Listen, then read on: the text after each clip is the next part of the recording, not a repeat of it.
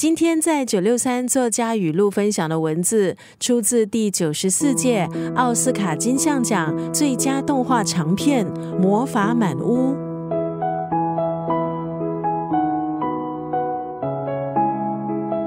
《魔法满屋》这部动画片讲述的是一个非比寻常的家庭——玛丽家家族的故事。他们隐居在哥伦比亚山区一座神奇的房子内。生活在一个充满活力的小镇，一个奇妙的地方——奇迹谷。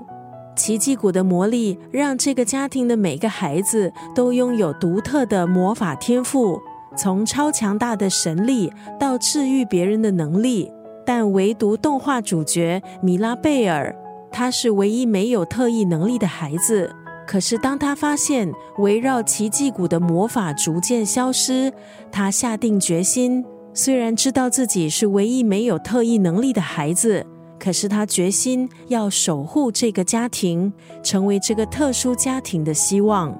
或许很多人都梦想自己拥有魔法，可是在这部动画片中，外婆明白她所处的这个特殊家庭受益于魔法，但是魔法也为他们带来无形的压力，甚至有时变成囚禁他们的力量。所以必须要尝试转变思维，做事不能够仗着自己的天赋，而应该是努力、脚踏实地的去争取。今天在九六三作家语录就要分享这部得奖的动画片《魔法满屋》当中的这一段文字：